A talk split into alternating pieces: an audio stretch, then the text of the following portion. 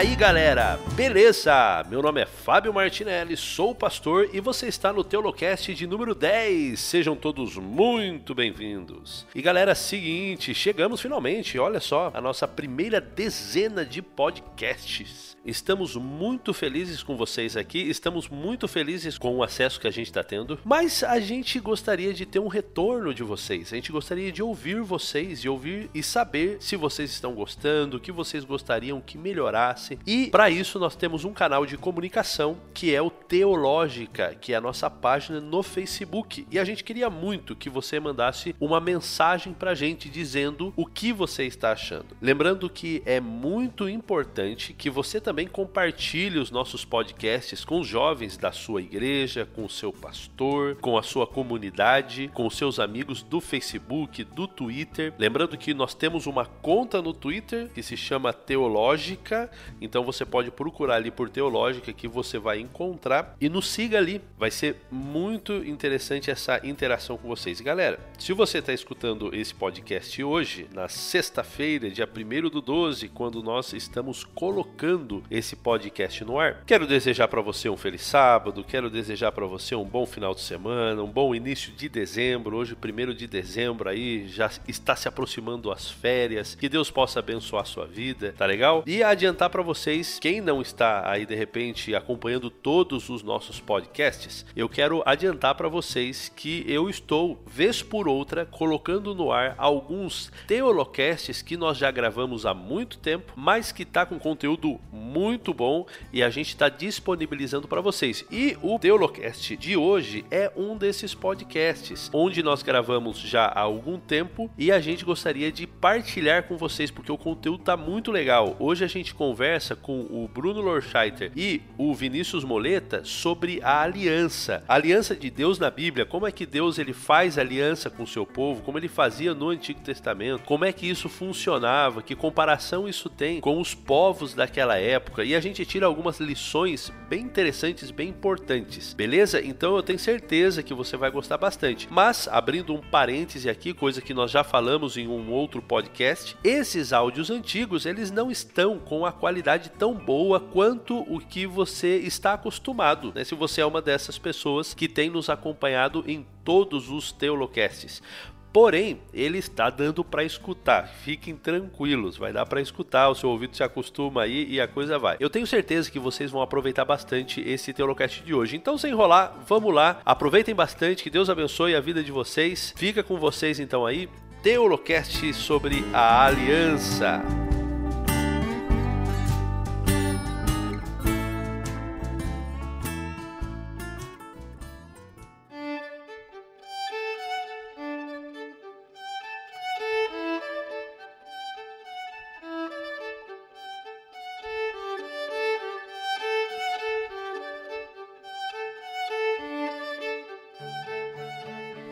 Aqui com o meu amigo Bruno, que tá no clima de aliança, né, Bruno? Chegou há pouco tempo aí do ECC, do encontro. O que, que significa isso aí mesmo? Encontro de casais com Cristo? Encontro de casais com Cristo. Eu só posso falar que é maravilhoso, não posso falar mais nada a respeito disso. É, esse negócio é meio maçônico o negócio, cara. Eu nem sei se é muito de Deus isso aí, mas. Não, é. É com Cristo, é, é o Deus da aliança.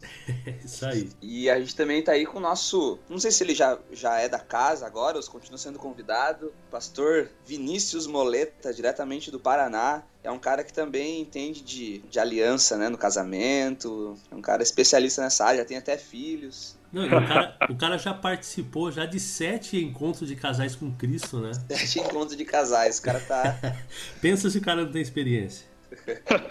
Bom dia a todos os ouvintes. É uma alegria participar do Teolocast mais uma vez. E hoje vamos falar de coisa importante de verdade: aliança neles. É isso aí, galera. Então vamos nessa. Beleza, então, gente, vamos falar um pouco hoje então sobre um tema, como o Moleta falou, é muito importante mesmo. É um tema que atravessa a Bíblia inteirinha, de Gênesis a Apocalipse. A aliança está presente na Bíblia e, como ela aparece muitas vezes, a gente tem por nós que ela passa a ser de extrema importância. E você vai escutar nesse podcast e em outros futuros também, porque esse podcast ele não vai ser o único sobre a aliança, porque o tema é muito grande, a gente vai explorar ele bastante. Você vai escutar então algumas coisas que talvez você nunca escutou na sua vida em relação à aliança. Você vai ter uma ideia completa, uma ideia mais profunda do que significa Deus fazer aliança com o ser humano. E Moleta, onde é que a gente começa a encontrar na Bíblia essa ideia de aliança? A aliança é a maneira que Deus escolheu se relacionar com o seu povo, entendeu? Então, quando Deus foi estabelecer um relacionamento com o seu povo, ele escolheu estabelecer na forma de aliança. Então, a gente tem aliança em todos os livros da Bíblia, desde o Gênesis até o livro do Apocalipse. A palavra aliança, que é a palavra palavra berit. Qual que é o sentido dessa palavra, Moleto? O sentido literal dela? Então, a palavra berit que é traduzida por aliança, é uma palavra hebraica e ela tem significado de, se for ver a sua etimologia, de prender, acorrentar, amarrar, prender com cordas, prender com correntes. E por que tem essa, essa ideia de amarrar, unir, ligar, prender? Por causa que no antigo Oriente Médio a aliança tinha essa ideia de ligação ou união, ligar duas pessoas distintas num, num relacionamento muito forte. Então o propósito da aliança é criar um relacionamento com um compromisso sério. Isso tem a ideia de ligar, amarrar. Então a gente podia traduzir Berit como um relacionamento, mas um relacionamento sério. A aliança, então, seria um grande relacionamento. E essa ideia de amarrar aí, ela não pode passar uma ideia de amarrar no sentido negativo, de você prender e escravizar alguém? Então, é um, o que nós vamos ver nas alianças com Deus, pelo menos, né, que é, sempre é voluntário. E isso mostra um lado positivo, eu diria para você, Fábio. Porque quando nós pensamos no que Deus fez por nós e ele se prendeu a nós por, esse, por essa aliança de amor, e nada pode nos separar do amor de Deus. Né? O apóstolo Paulo fala que nem a profundidade, nem a altura, nem as potestades, os homens não podem, Satanás não pode, nada pode nos separar do amor de Deus que está em Cristo Jesus. E o amor de Deus é a aliança que ele fez conosco. Isso prendeu ele a nós. Então, ele está preso a nós pelo seu amor. Mas, mesmo assim, a aliança da liberdade para a gente se separar dele. A gente vê isso na história do homem. Deus criou um relacionamento com Adão e Eva e eles escolheram voluntariamente se separar desse relacionamento. A palavra Berit ela vai aparecer a primeira vez em Gênesis capítulo 6. É quando Deus ele vai fazer uma aliança ali com Noé, né? ele vai estabelecer uma aliança com Noé. É... Então, se ela aparece em Gênesis capítulo 6, que é com Noé, Poderíamos então supor que essa foi a primeira vez que Deus ele decide ali na sua soberania, ele decide fazer uma aliança com o ser humano, então no contexto do dilúvio? Bem, é, alguns autores eles vão por esse caminho, dizendo que a aliança, a ideia de aliança começa a partir de Noé. Mas a gente tem alguns, algumas evidências para dizer o contrário. Eu queria entrar um pouquinho nesse assunto. A questão da aliança,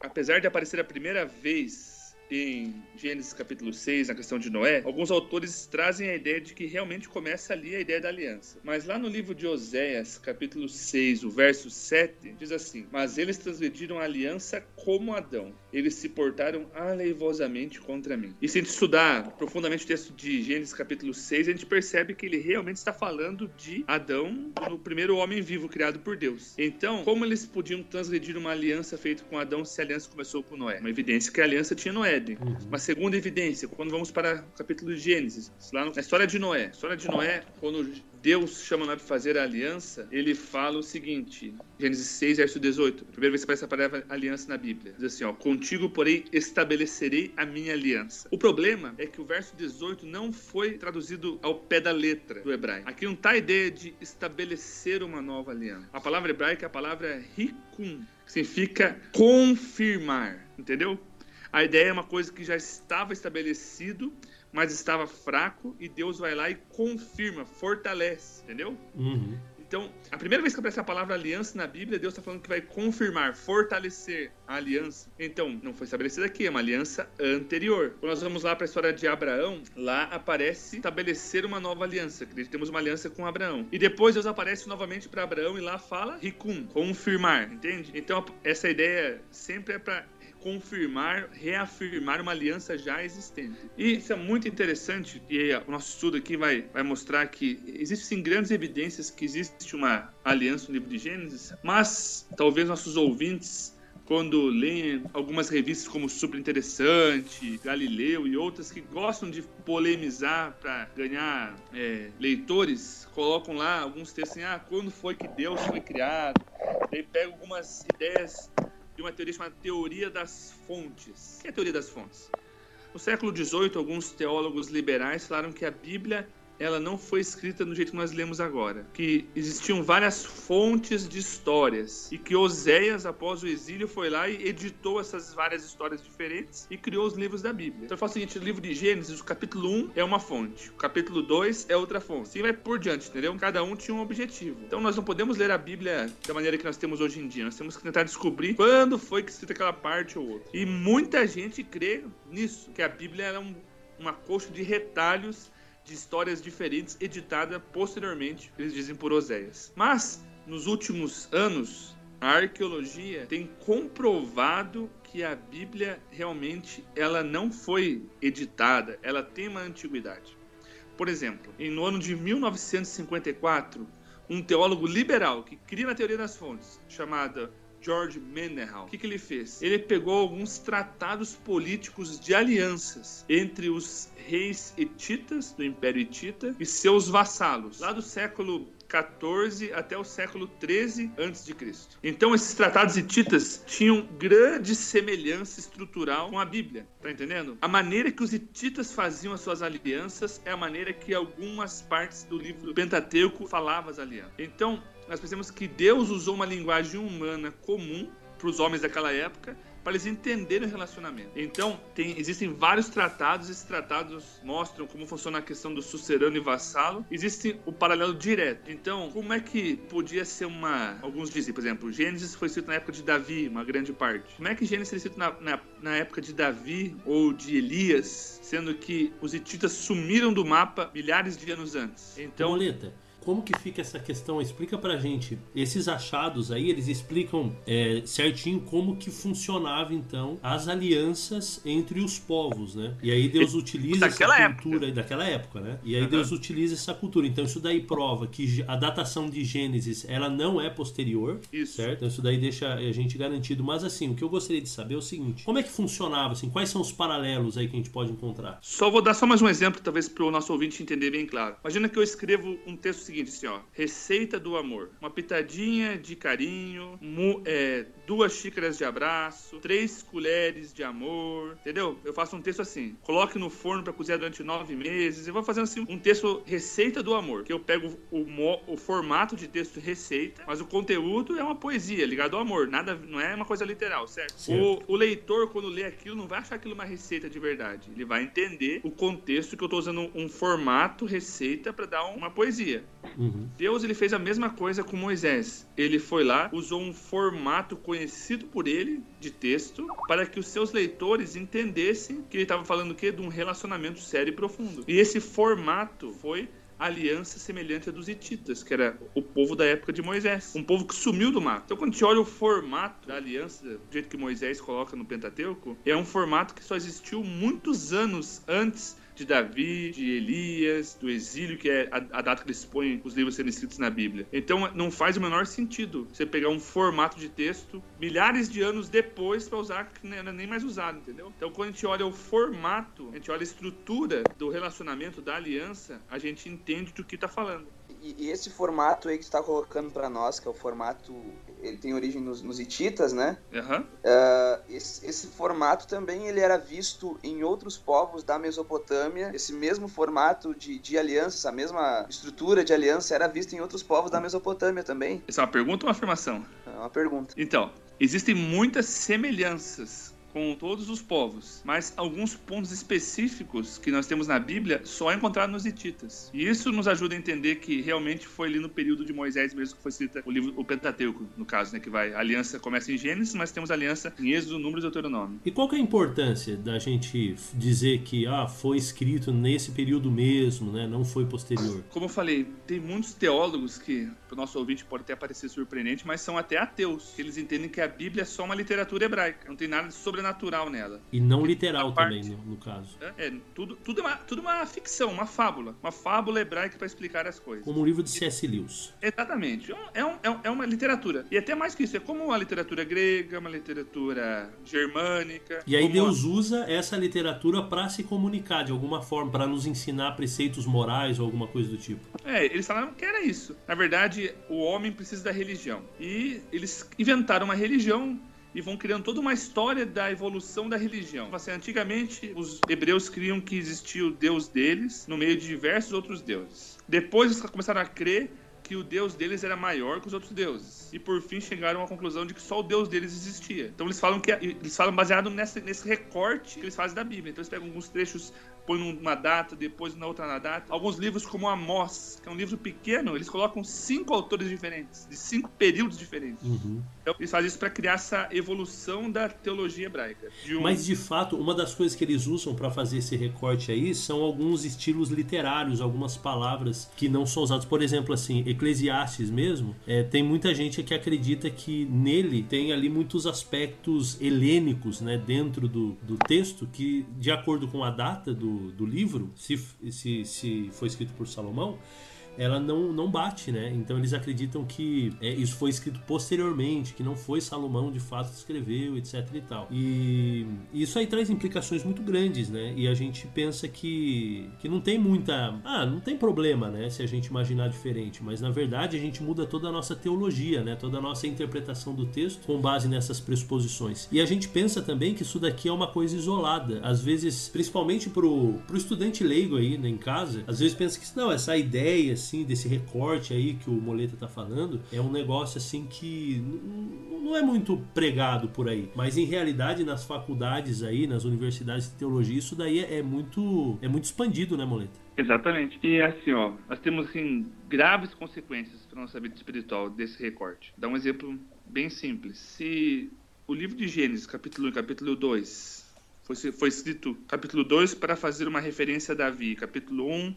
na época de Elias. Foi uma história criada para justificar um fim. Então a criação não é literal, porque foi uma história criada para justificar, por exemplo, o reinado de Davi, para justificar o relacionamento de Elias, que é o que eles falam. Então se a criação não é literal, então a Bíblia começa a perder o sentido, porque então a morte não entrou no mundo pelo pecado.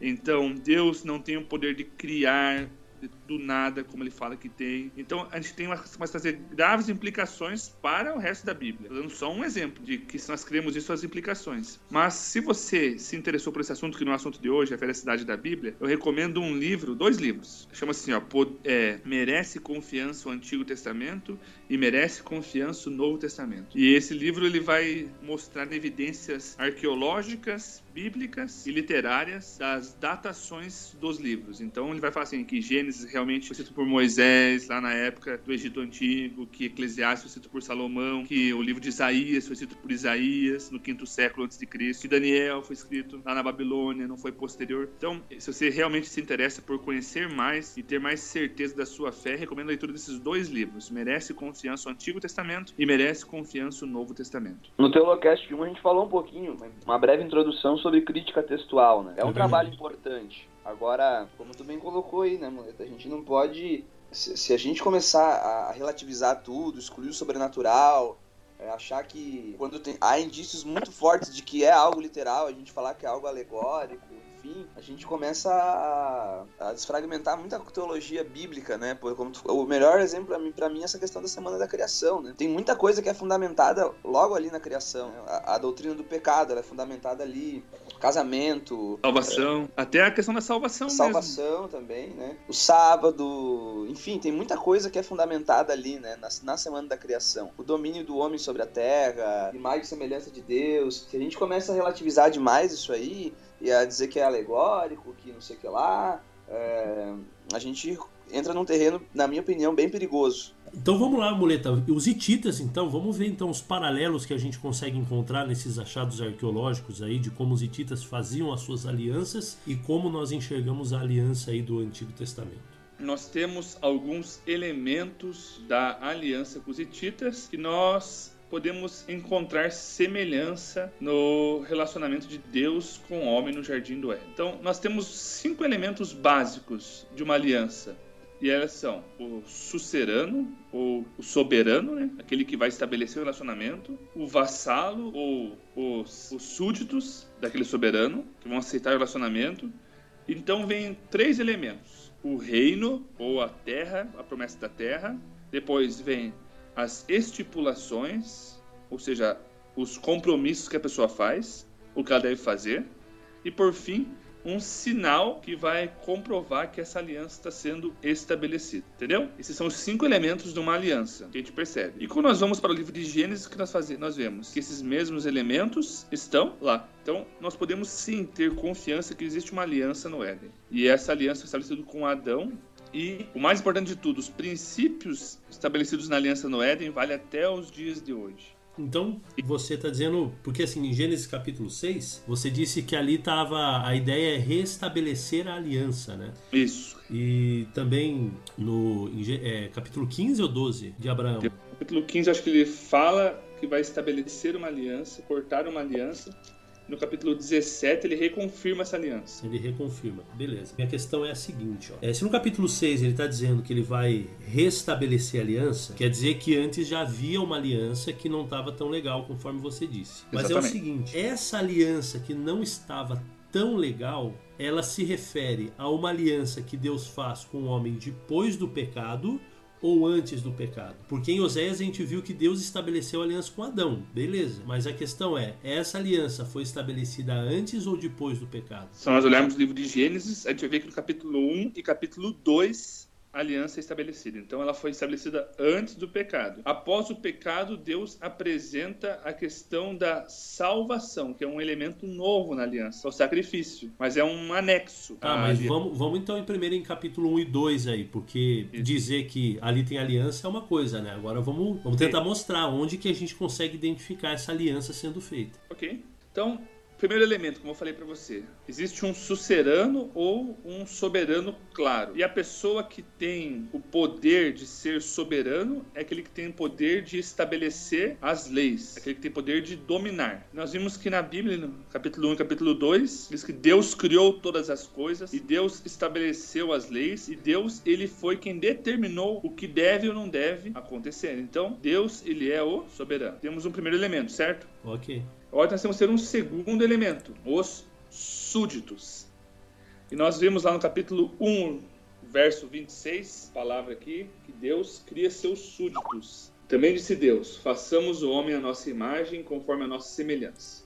E tem ele domínio sobre os peixes do mar, sobre as aves do céu, sobre os animais domésticos, sobre a terra e sobre todos os répteis que rastejam pela terra. Então, a gente percebe que Deus ele criou o homem à sua imagem e à sua semelhança e deu para o homem o domínio da terra. Isso é interessante, porque ser criado à imagem e semelhança de algo ou de alguém significa muito mais do que apenas parecer com essa pessoa. Significa ser filho dessa pessoa. Olha só que diz o livro de Gênesis mesmo, o capítulo 5, o verso 3, diz assim: e gerou um, viveu Adão 130 anos e gerou um filho à sua semelhança, conforme a sua imagem, e lhe chamou Sete. Percebe? Sete foi chamado filho de Adão porque ele era a imagem e semelhança de Adão. Então Deus criou a nós, humanidade, como seus súditos, mas nos criou como seus filhos. E você sabe, né? O filho do soberano é o príncipe. Então Deus nos criou para governar essa terra. Tanto é que o terceiro ponto, que é o reino, nós vemos que Deus deu a terra ao homem. No livro de Gênesis, capítulo 1, verso 26, fala que Deus deu o domínio para Adão e Eva. Então existe um, a ideia que o homem foi criado para governar junto com Deus, entendeu? E quando o homem pecou, ele perdeu esse domínio. E tanto é que lá no livro de Apocalipse, Deus fala que, pelo amor de Jesus, Deus restauraria o homem para ser reino e sacerdote. Então, daria o reino para o homem de novo. Lá em Apocalipse capítulo 5. Então a, a, a, questão da redenção está ligada à salvação do pecado e também ao retorno do domínio do planeta para a humanidade que está perdida para o pecado, para Satanás, para o mal. O terceiro ponto é que Deus promete uma terra. Só que além de dar a terra, Deus também deu um lugar específico no planeta Terra que é o Jardim do Éden. Lá em Gênesis capítulo 2, o verso 8. Tudo na criação Deus falou a sua palavra, né? Haja luz, haja firmamento, haja luzeiros, haja separação. Sempre ele fala e as coisas acontecem. No jardim do Éden, Deus, quando Deus criou o homem, Deus formou o homem com as suas mãos. E quando vamos para o capítulo 2 do livro de Gênesis, nós vemos lá também dizendo que Deus criou o jardim do Éden com as suas próprias mãos. Lá fala que Deus plantou um jardim no Éden, lá no capítulo, no capítulo 2, o verso 8. E esse verbo plantar no, no hebraico tem a ideia de um jardineiro trabalhando. Então Deus realmente se envolveu pessoalmente com isso e criou um lugar específico para Adão e Eva. Então se percebe, Deus deu um, um lugar geral para Adão e Eva dominarem, é a terra, mas deu um lugar específico para eles. Esse lugar específico é o Jardim do Éden. E as pessoas perguntam, Pastor Vinícius, onde que ficava o Jardim do Éden? E as pessoas falam assim: ah, o Jardim do Éden, a gente não sabe onde fica mais, que veio o dilúvio e mudou tudo no planeta Terra. Isso é verdade. Só que quando Moisés escreveu o livro de Gênesis, ele usou os lugares geográficos da época dele para dizer onde o Jardim do Éden. Então nós podemos sim, pela Bíblia, saber aonde ficava o Jardim do Éden. Olha só, capítulo, verso 10, capítulo 2. E saiu um rio do Éden para regar o jardim, e dali se dividia, repartindo-se em quatro braços.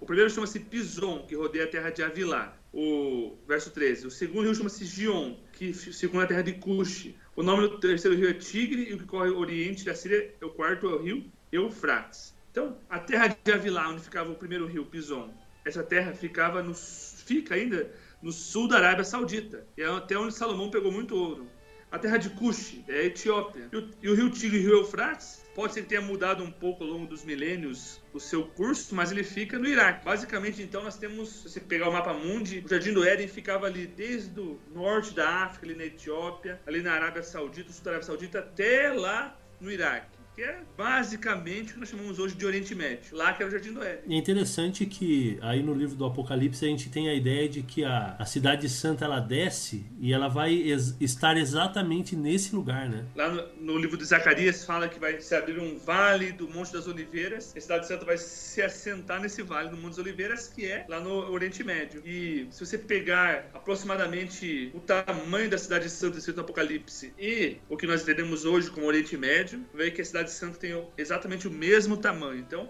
é ali que nós vamos morar na eternidade quando for tudo recriado. E a gente tem aquela ideia, né, de ficar falando assim, ah, quando eu for pro céu, eu vou morar no céu, e etc e tal. Mas a gente tem um lugar específico que a gente vai morar, e vai ser aqui na Terra e não é em qualquer lugar, né? Exatamente. A gente vai morar exatamente num, num lugar específico, né? Deus deu a Terra para o homem, e deu para ele eternamente. Vocês já foram lá pro Oriente Médio, pra esses lugares? Ainda não, cara? Eu... Só no Google Maps. Cara, é bom a gente dar uma chegada lá para saber onde a gente vai querer o nosso pedacinho de terra e tal, né? Já vai ver um lugar mais bonito, com uma paisagem mais da hora. O Fábio daqui a pouco vai querer vender pedacinho de terra lá aqui pelo, é, pelo Telocast pra comprar equipamento. Cara, olha que no, o povo compra, viu, cara? Senhora, garanta já o teu lotinho de terra ali. Ali já. Bairro Martinelli, lote A é, a Bíblia fala que nós vamos passar um período no céu, chama de milênio. Mas depois disso, fala que a cidade santa desce à terra. Depois do milênio, a eternidade é aqui no planeta Terra. Aqui que é o lugar que Deus criou no universo para o homem, para a humanidade. Então é aqui que nós vamos ficar. Nós cremos que depois da, da redenção você vai poder viajar pelo universo, conhecer outros lugares. Mas a tua casa mesmo vai ser aqui no planeta Terra. Muito legal. Ô Moleta, vamos só recapitular aí, para a gente não se perder. É, entre aqueles aspectos que você falou sobre, o, sobre a questão da aliança do Antigo Oriente Médio né, e a Bíblia, nós já descobrimos, então, foram três, né? Isso. A primeira é a questão do suzerano, então aquele que tem autoridade sobre, né? Aquele que é maior, ele oferece, ele vai estabelecer essa aliança. E aí você tem Deus como esse soberano aí, certo? Certíssimo. O segundo ponto, deixa eu ver, eu anotei aqui. Tô me sentindo no Telecurso 2000, né? Senta aí que chegou a hora da revisão. então todo rei, né, ele precisa dos seus súditos, né? Exatamente. É legal. E esses e... súditos, ele não é na questão de servos, mas são filhos e filhas, né? São príncipes e princesas desse reino. E agora Exatamente. a gente viu a questão de todo rei precisa de um precisa de um de súditos e os súditos precisa de um reino, de um lugar aonde eles vão estar. E Deus então ele dá é, são dois aspectos, né? A questão do reino que é toda a terra, né? Que é um aspecto universal. Ele deu deu toda a terra sob domínio desses filhos dele. Oh, beleza. Oh, os irmãos. A associação fica me ligando, cara, de segunda-feira. Aí é zoado, hein? Me liga às vezes também. Ah, eu não vou atender, vou desligar esse negócio, peraí. Então, o terceiro ponto, que é a questão de, do reino, né? Todo súdito, então, ele precisa de um reino, de um lugar, e Deus dá toda a terra para que eles dominassem, mas ele também faz um lugar específico, né? E é interessante que essa questão do. Quando ele aplica a aliança de uma questão do reino universal e o específico, isso daí também, de uma certa forma, atravessa a Bíblia, né? Isso daí também vai ter esse, esse aspecto para Abraão, vai ter esse aspecto para Israel, e daí no futuro, como a gente já comentou, vai ter esse aspecto pra gente, né? Nós vamos ter toda a terra restaurada, mas um ponto específico também. Então isso daí Essa é bem. Terra, então, bem... bem que você falou, porque a terra prometida a Abraão, a terra onde vai ser estabelecido Moisés e o reino de Davi e Salomão são todos o mesmo lugar que vai ser a nova terra, a Uhum. nova Jerusalém. Só que daí ao mesmo tempo, o Deus ele não quer alcançar só aquele pedaço de terra. Né? O plano dele é para toda a terra, né? Todos vêm a ele, né? Num lugar específico, mas ele quer ser rei e quer fazer aliança com toda a terra, né? Não é algo é, particular, né? Alguma coisa assim que, que torna o negócio meio, meio só de um povo, né? É interessante a gente abrir esse leque aí da, da aliança, colocar a sua abrangência, é, algo que não, não é restrito apenas ao, ao, ao, povo de Israel, né? Ali antes até foi feita a pergunta, a gente comentou até um pouquinho sobre isso, se a aliança ela foi instituída no Éden. E acho que aqui a gente pode até aumentar um pouquinho essa discussão, né? Será e antes do Éden, né? Até foi falado sobre isso antes. E antes do Éden, como que era a aliança? Será que essa aliança já existia? E aí na Bíblia a gente tem alguns alguns indícios também de que essa aliança, ela na realidade ela é até anterior ao Éden. E a gente tem ali, por exemplo, na, no próprio próprio Gênesis, né, logo depois que logo depois do dilúvio, o símbolo da aliança, que é o arco, né, o arco-íris, Deus ele fala ali no capítulo 9, né, eu não lembro exatamente o verso agora, mas ele fala no capítulo 9 que ele é um símbolo da aliança eterna, Berit Olam, e a, e a palavra Olam, que é a palavra hebraica ali para eternidade, eu tava dando uma olhadinha em alguns dicionários e vários deles colocaram como um tempo indefinido tanto no futuro como também no passado. Então pode ser algo que também não teve início. É algo que, vem antes disso. Né? Isso, algo que pode ser é um tempo indefinido, né? Até eu vi ali a origem da palavra no hebraico mais antigo. Ela tinha essa ideia de você é, olhar e não conseguir enxergar, né? Algo olhar para frente e não conseguir enxergar ali, talvez a linha do horizonte, e tudo mais. Então você tem essa ideia de algo que não teve início e também é algo que não vai ter fim. E aí, por Sim. toda a Bíblia, no Antigo Testamento aparece várias e várias vezes essa expressão, né? Aliança eterna, Berit Olam. E, e aí você tem também no, no Novo Testamento é, aquele verso bem conhecido, né? Apocalipse 13, verso 8. Cordeiro que foi morto antes da, da fundação do mundo, né? É isso, né? Exatamente. E aí eu, eu peguei um texto que eu achei muito interessante, de 2 Timóteo, capítulo 1, verso 8 e 9, né? Diz assim, portanto, não se envergonhe de testemunhar do Senhor, nem de mim, que sou prisioneiro dele, mas suporte comigo os sofrimentos pelo Evangelho segundo o poder de Deus, que nos, é, que nos salvou e nos chamou com uma santa vocação, não em virtude das nossas obras, mas por causa da sua própria determinação e graça. E aí ele fala da graça de Cristo, diz assim: essa graça nos foi dada em Cristo antes dos tempos eternos. Né? Aqui na NVI tá desde os tempos eternos, mas é, em outra na, na, Ferreira de Almeida tá, tá, deixa eu olhar aqui, Ferreira, na Ferreira de Almeida tá antes dos tempos eternos e realmente tem a palavra pró ali, né, que, que dá essa ideia de, de antes. Então você tem aí essa ideia, né, de que a aliança ela é algo que é muito anterior ao, ao Éden, é algo que, que na realidade ali foi expresso, mas que já existia antes, né? O plano da salvação é, faz parte da aliança de Deus, né? Que ele iria criar né, os seres humanos com a capacidade de fazer escolhas, e se eles fizessem a escolha errada, Deus iria salvá-los através dessa aliança que, que envolve graça, salvação, redenção. Mas... bola. Ponto 4 e ponto 5, então. Os últimos dois pontos aí, Moleta. Vamos lá, ponto 4. Todas as alianças é como um contrato. Eu gosto de pensar a aliança como um contrato. E o contrato tem as estipulações ou as leis. O que, que, é isso? É um aspecto que a pessoa deve cumprir ou não para receber a, a bênção. E nós vemos que Deus deu para Adão e Eva várias ordens para eles crescer, multiplicar, reproduzir, dominar. E talvez a ordem mais específica seja não coma de toda a árvore. Não, não coma da árvore do conhecimento do bem do mal. Toda árvore do jardim pode comer, mas da árvore do conhecimento do bem do mal você não pode comer. Isso aí era um, uma ordem divina, uma lei do sucerano. Isso faz parte da aliança também. Ô, Moleta, eles... a partir de agora, sim, a gente está entrando num campo assim que eu acho muito importante a gente destacar algumas coisas, porque assim, tudo que a gente viu até agora, o ponto número 1, 2 e 3, a gente vê muita bênção, né? Ou seja, muita coisa boa, assim, da parte do nosso suzerano. Ou seja, ele é o nosso criador, ele é o nosso soberano, nós somos seus filhos, nós não somos súditos no sentido de escravos, mas nós somos filhos, né? Nós temos essa filiação com ele. É, o terceiro ponto, ele nos presenteia também com um lugar enorme que é o planeta Terra. Depois ele planta com as suas próprias mãos ali aquele lugar específico que é o Jardim do Éden. Ou seja, a gente vê muito amor envolvido no negócio. Só que agora parece que ele puxa o tapete da gente, né? Falou assim, ó, eu tô dando tudo isso para vocês, mas agora, agora a gente vai sentar para conversar, porque agora vem a minha parte, vem aquilo que eu espero de vocês, aquilo que eu desejo. E no mundo evangélico em geral, a questão de regras, no mundo, eu acho que no mundo não só evangélico, né, mas em todo todo mundo, a questão de regras, de leis, ela se transforma em algo negativo, né? Alguma coisa que vai te prejudicar, vai tirar tua liberdade, vai te mandar para cadeia e etc e tal. Então, como que a gente pode enxergar essa essa questão da lei aí que agora ele aparece estabelecendo aí um não pelo menos, né? Vocês não vão comer dessa árvore aí. Agora a gente vai passar por uma, por uma parte que parece ser negativa. Mas nós não podemos ler a Bíblia com nossos olhos de hoje em dia. E a Bíblia fala que a lei de Deus ela é uma bênção. Pega o livro de Salmos, tem quantos salmos só sobre isso? Ó oh, Senhor, como amo a tua lei. Eu, eu medito dia e noite na tua lei. Feliz é o homem que guarda a tua lei. Vê o Salmo 119, o maior capítulo da Bíblia. Ele, todos os 176 versos, 170 falam sobre a lei ou um sinônimo da lei. E todos são positivos. Porque lei na Bíblia é algo positivo. Porque a gente tem basicamente três conceitos sobre lei: conceito romano, conceito grego e conceito hebraico. Como é o conceito romano? É, vem do latim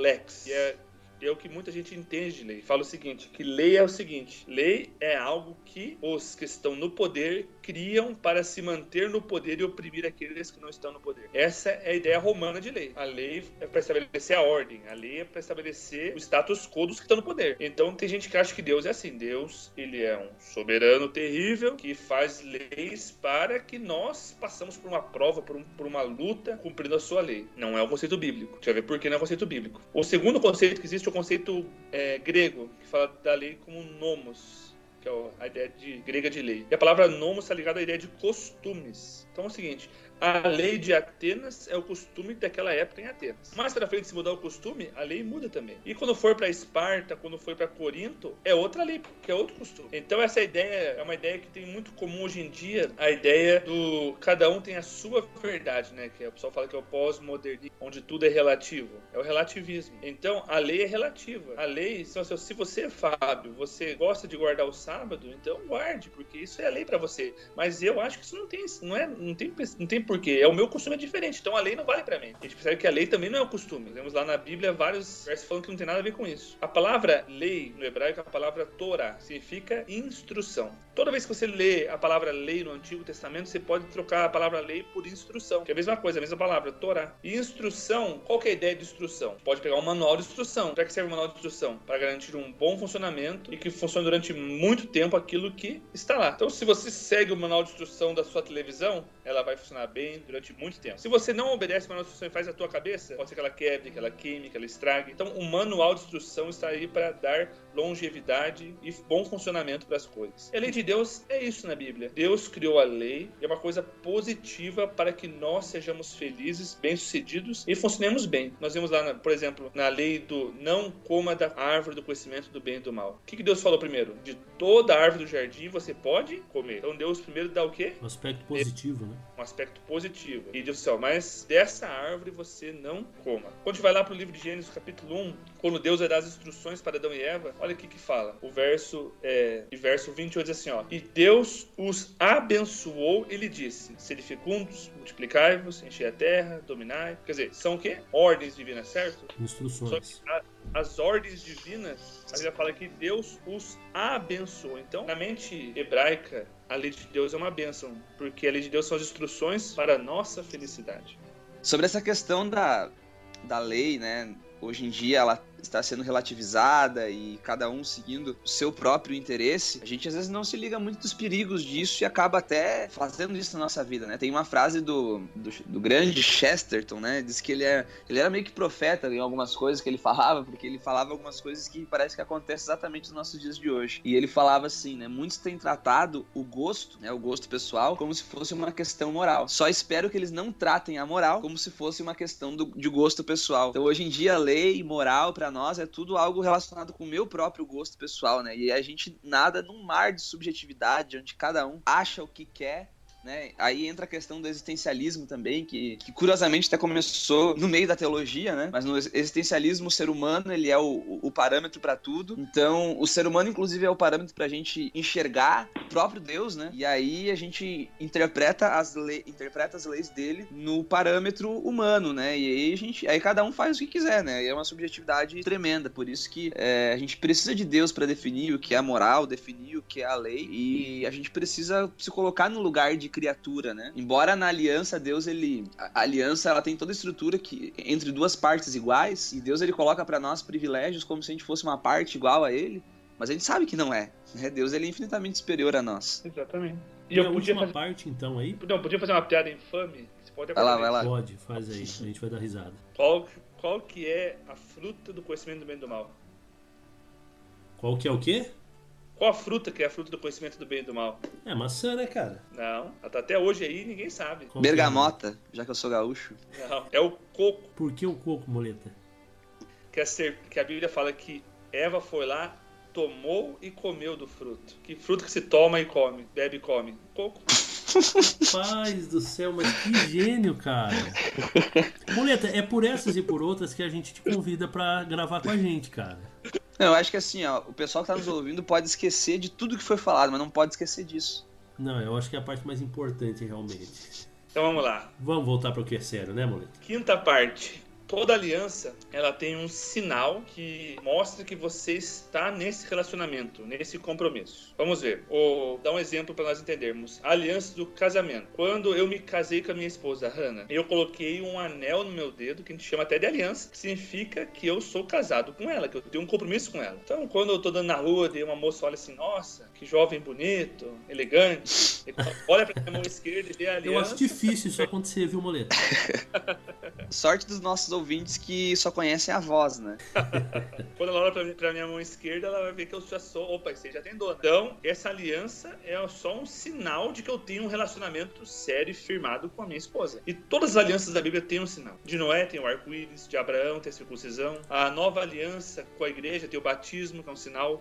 Então, um sinal, para ser um sinal, tem duas características. E essas características determinam qual é o sinal. E a partir delas a gente descobre qual é o sinal da Aliança do Éden. Primeira, primeira característica, tem que estar intimamente relacionado com o contexto dos fatos que estabeleceram aquela aliança. Voltando para o casamento, para nós entendermos o exemplo. O dia que eu coloquei essa aliança no meu dedo foi o dia do meu casamento. Por isso esse anel aqui, essa aliança no meu dedo, está ligado ao dia do casamento. Por isso que é o sinal está ligado ao dia do casamento. Segundo sinal, segunda característica de um sinal. O sinal, para ser sinal, não tem valor em si mesmo que o faça você ser fiel àquele relacionamento. Voltando no casamento. Você acha que eu não traio minha esposa, eu sou fiel a ela por causa do valor dessa aliança aqui? Claro que não. A aliança aqui não é o que faz. Você tá não, paguei muito caro essa aliança, então não vou terminar meu casamento. Ninguém fala isso. Porque não é a aliança, o valor dela em si que faz o relacionamento acontecer. Então o sinal tem que ter essas duas características. E quando nós vamos para a Bíblia, Gênesis 1 e 2, a gente encontra uma coisa que tem essas duas características, que é o que? O dia de sábado. Vamos ver. Primeira característica: o dia de sábado ele está relacionado com o contexto no dia que a aliança foi estabelecida? Sim, o sábado foi criado na semana da criação e a semana da criação foi o momento que Deus estabeleceu a aliança com a humanidade. Então, primeiro sinal, sim. Segundo sinal, o sábado tem algum valor em si mesmo que obriga as pessoas a guardar o sábado? Não. Não. O sábado ele tem mais de 24 horas? Assim, não, Deus disse, ah, sábado é dia de descanso, então vai dar 48 horas de descanso. É assim? Não. No sábado, falou, não, sábado para você ir na igreja chegar lá limpinho, vai ser só um clima bom. Sem chuvarada pra encher de barro o pé, nem sol muito quente pra você suar embaixo do terno. Também não é assim. Sábado tem gente que morre, tem gente que nasce, tem gente que se separa, tem gente que fica doente, tem gente que acontece como qualquer outro dia. O sábado é exatamente como qualquer outro dia. Então, quando a pessoa guarda o sábado, o que ela está fazendo? Reconhecendo que Deus é o soberano de tudo, porque ele pediu para guardar o sábado. Reconhecendo que você é um servo dele. Reconhecendo que Deus, ele criou todo mundo, esse mundo que deu para a gente cuidar. Reconhecendo que Deus, por ser soberano, tem leis. E ao obedecer essas leis, você está obedecendo o soberano. Então, quando você guarda o sábado, você está dizendo para todo mundo que você crê que Deus é o criador, soberano da sua vida e que o que ele pede deve ser cumprido. Então, quem guarda o sábado tem um sinal exterior, essa decisão interior de ser fiel a Deus. Uma coisa assim que é importante então a gente destacar é a motivação, porque quando você dá uma olhada nos, nas alianças de Titas, o suzerano, quando ele fazia uma aliança com o vassalo, a intenção dele não era uma intenção de amor, acredito eu, né, muleta? Ele não estava querendo, ó, oh, como eu amo esse povo inferior a mim, né? Como eu gostaria de ajudá-los. Não, ele quer alguma coisa em troca, né? Então ali ele oferece proteção, oferece uma porção de coisas, e aí só que ele quer alguma coisa em troca, né? Em troca Inclusive... ele vai querer é, impostos, ele vai querer ajuda militar, ele vai querer alguma coisa, ele vai pedir em troca. Então, as intenções, as motivações dele não são as melhores. E quando a gente vê a aliança que Deus faz com o ser humano, aí a coisa fica muito mais linda, né? Porque a motivação dele é simplesmente o amor que ele tem pelas suas criaturas. Então, os maiores beneficiados, ou diria o maior beneficiado, né? O beneficiado da história, de verdade, sou eu, né? E uma coisa interessante também é essa interação, né? Essa ligação que a aliança causa com o ser humano, que é uma ligação de relacionamento íntimo com o Criador, né? Então, ele, ela sai daquela ideia de que a aliança é aquele negócio frio, né? Aquele contrato, ó, tá no contrato, pá, pá, pá, e tá aqui, aí toma lá da cá, é assim que funciona, não. A gente vê uma, um relacionamento, uma coisa muito bonita acontecendo nessa aliança. Então acho interessante a gente destacar essa parte também. E são coisas que a gente vai ver em toda a aliança que Deus vai, vai estabelecer é, depois do pecado também. Com Adão e Eva, com Abraão, com Noé, com os filhos de Israel e por aí vai. É interessante que o que faz você ser parte do povo de Deus? É você ter uma aliança com Ele, um compromisso com Ele. Não é você seguir um monte de regras, porque a gente seguia, via os fariseus que observavam um monte de regras, mas não tinham relacionamento com Deus. Não era parte do povo de Deus por causa disso. Então, você ter um relacionamento com Deus é o que faz você ser parte do povo de Deus. Isso envolve você aceitar a sua soberania, e como disse o Fábio, é uma soberania baseada no amor para nossa salvação, obedecer a que Deus quer, num, num, obediência baseada no amor, como você obedece seu pai. Eu obedeço meu pai porque eu quero que meu pai me ame mais, porque eu quero que meu pai me dê um presente no Natal. Não, eu obedeço meu pai porque eu amo meu pai. E eu obedeço a Deus não porque eu quero ser salvo pela minha obediência, mas eu obedeço a Deus porque eu amo a Deus e quero obedecê-lo. E eu sei que o que Deus pede para mim é o melhor para mim. E quando eu tenho um relacionamento com Deus, essa aliança com Deus, eu estou certo da minha salvação, da minha graça, e eu estou fazendo parte do povo de Deus na terra, que muito em breve vai viver eternamente com ele. Esse é o maior desejo de Deus e é por isso que Deus fez essa aliança conosco. E quando a gente analisa as antigas alianças, tu citou aí, o Moleta citou a aliança dos hititas, a maneira, a estrutura, os tratados e tudo mais. O Fábio até deu uma, uma, fala, uma fala sobre isso, né? O tratado de, da, da, questão qual que era a motivação, né, deles fazerem esses tratados. Tem um tratado, acho que talvez seja um tratado dos mais conhecidos, né, dos, encontrado dos hititas, um achado arqueológico importante, que é o Tratado de Kadesh, que é um acordo entre o, o rei dos hititas e o rei dos egípcios. Então mostrava ali que eles não, nesse acordo, um não poderia atacar o outro e eles deveriam se unir caso houvesse uma invasão assíria. Então você vê um, um tratado que traz benefícios para ambas as partes. E geralmente era assim, né? Ninguém e hoje também é assim, ninguém faz um contrato, ninguém faz um acordo se não é vantajoso para ele. Agora analisando assim simplesmente pelo lado material, pelo lado desses benefícios, a aliança ela é vantagem, a aliança de, de nós com Deus, ela é vantagem para quem? Qual é a vantagem que Deus leva ao fazer uma aliança conosco? Qual é a vantagem que nós levamos? Qual é a desvantagem que Deus ele leva? E a gente vê ali o preço, né? O preço da aliança para Deus que culmina na cruz, com Jesus Cristo entregando sua vida. Então, você vê que a aliança para Deus, se você for analisar simplesmente, né, dessa maneira assim, fria e calculista, para Deus a aliança não é vantagem, nunca foi vantagem. E para nós, a aliança é tudo. Né? Então, é claro que vocês colocaram que a motivação da aliança tem que ser o amor. É, mas é, com certeza tem que ser essa nossa motivação. Mas a aliança também precisa produzir em mim um sentimento de profunda gratidão por esse bem imerecido, né? Por, essa, por esse favor imerecido que é a graça de Deus. É, e aí entra aquele verso de Romanos 5, verso 5, né? Onde abundou o pecado, superabundou a graça. Amém. Existe graça, ainda existe salvação. Só pela intercessão do céu, a porta não fechou.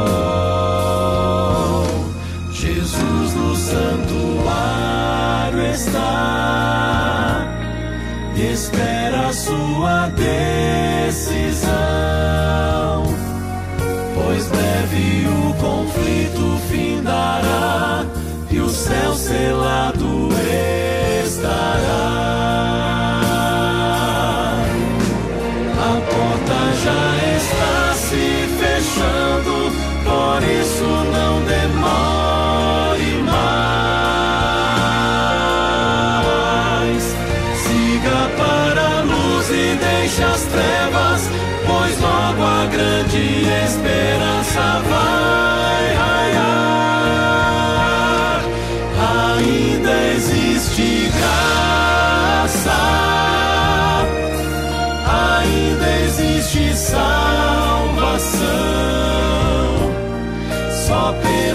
Intercessão do céu a porta não fechou.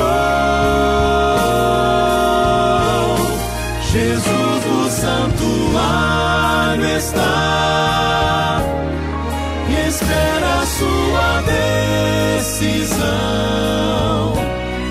Pois breve o conflito findará e o céu selado estará.